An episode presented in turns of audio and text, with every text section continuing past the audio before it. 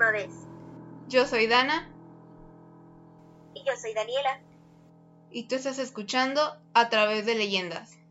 Estamos muy contentas de poder tenerlos aquí nuevamente escuchándonos. Terminaremos entonces nuestro pequeño viaje sobre las leyendas de distintos países. Para cerrar con broche de oro, viajaremos al país del sol naciente. ¡Japón! Para presentarles dos de los casos más terroríficos. Esperamos que disfruten escucharlas.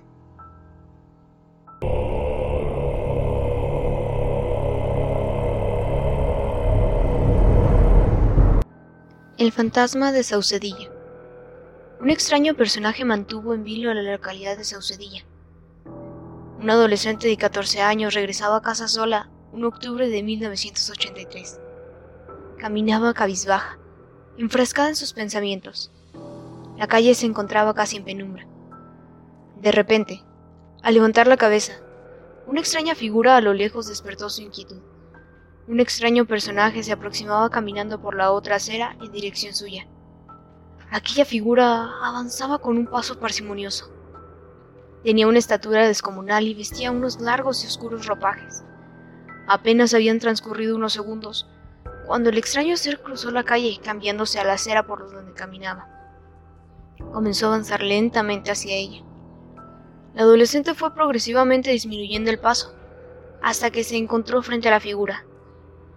No debían de separarlos más de cinco metros. Fue entonces que pudo fijarse que aquella túnica negra le llegaba hasta el suelo. No parecía que tuviese pies, o al menos no los vio. Pero es que además, ese ser no se desplazaba como nosotros. No se le notaban las piernas al caminar.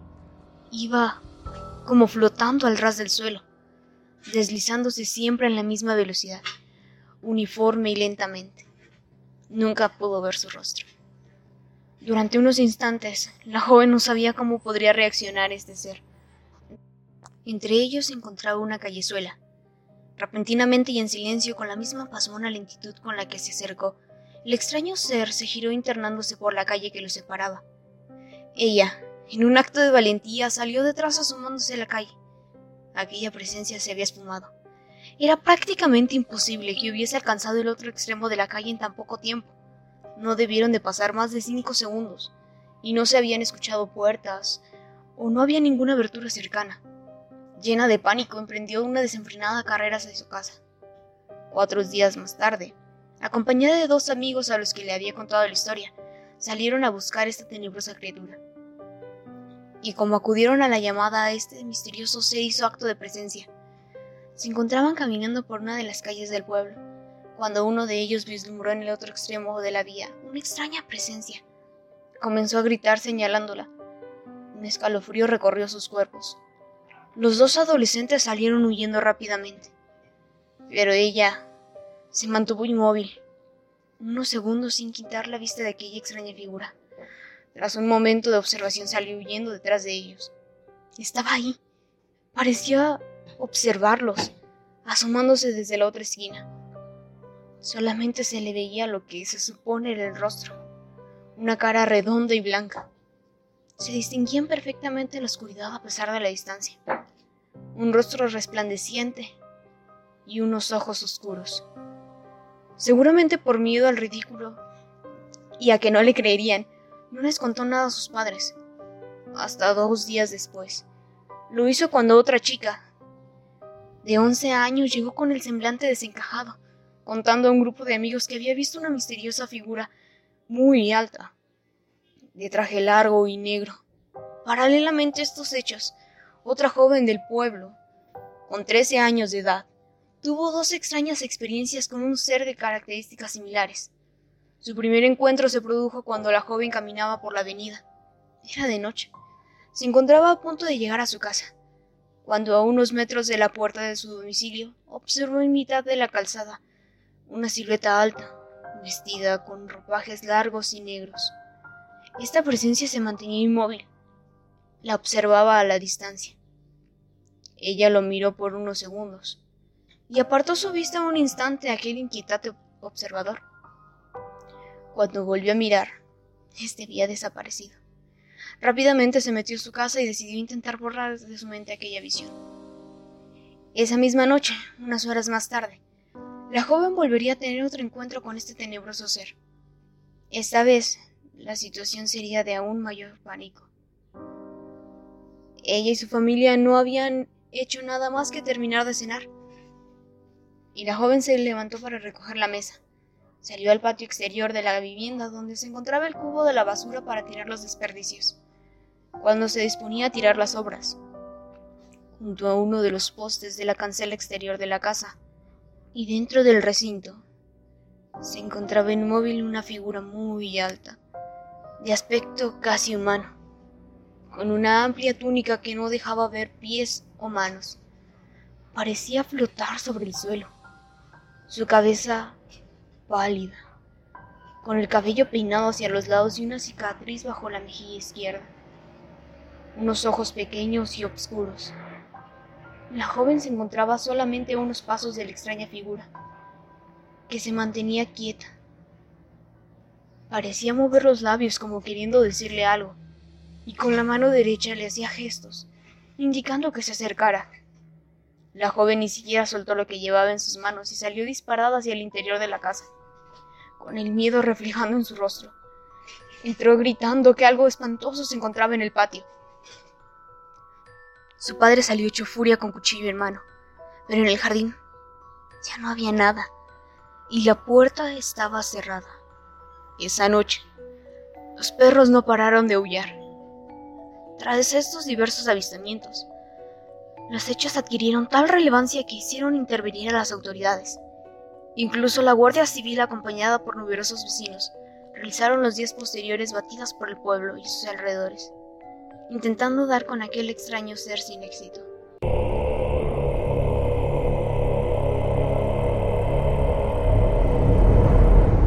Teque Teque. La, leyenda remonta a hechos del periodo Heian, que se popularizó durante la época Edo. La leyenda dice que hace mucho tiempo había una preciosa pero vanidosa mujer, que fue la esposa o concubina de un samurái. La bellísima mujer era prendida por muchos hombres y acostumbraba enseñar a su marido.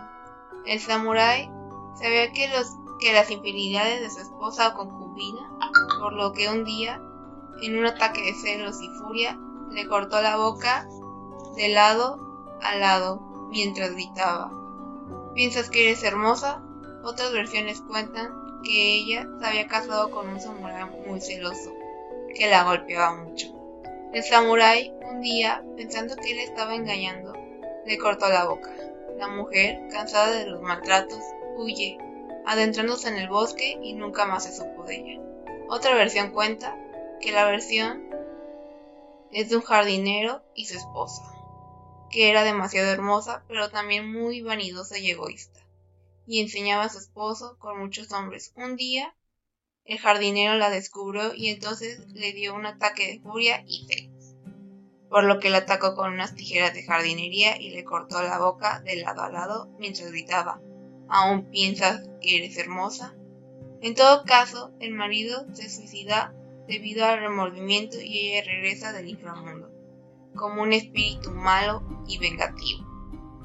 Enfadado en cometer los mismos actos que causaron su deformidad, aunque a diferencia de la Llorona, la Ciguanaba o un Pantianak, la Kushiona se han adaptado al Japón ultramoderno y de vanguardia del día de hoy. La historia actual tiene múltiples variables, desde un accidente ocasionado por un cirujano plástico sin licencia a una maldición tras un uso excesivo del poder de la inugia familiar.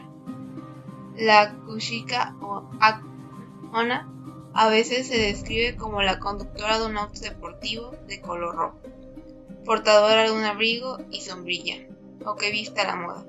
Usualmente el espectro cubre su boca con la manga de un kimono o en los relatos más modernos con un cubrebocas plástico.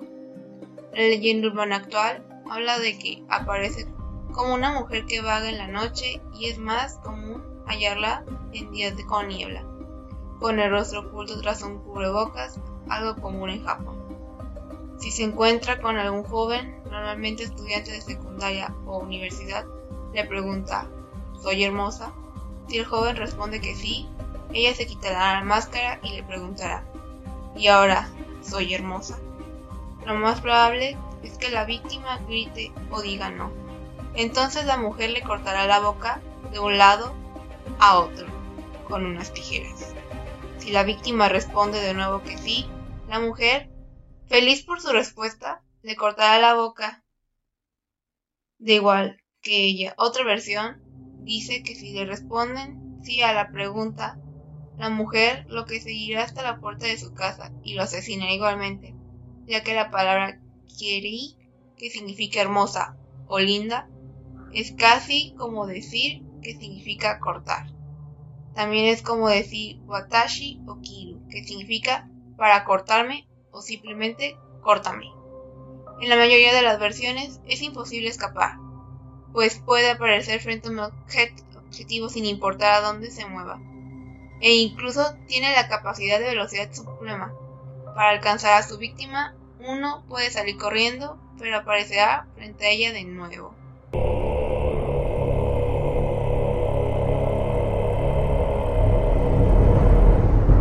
Bueno, hasta aquí, nos quedamos con las leyendas.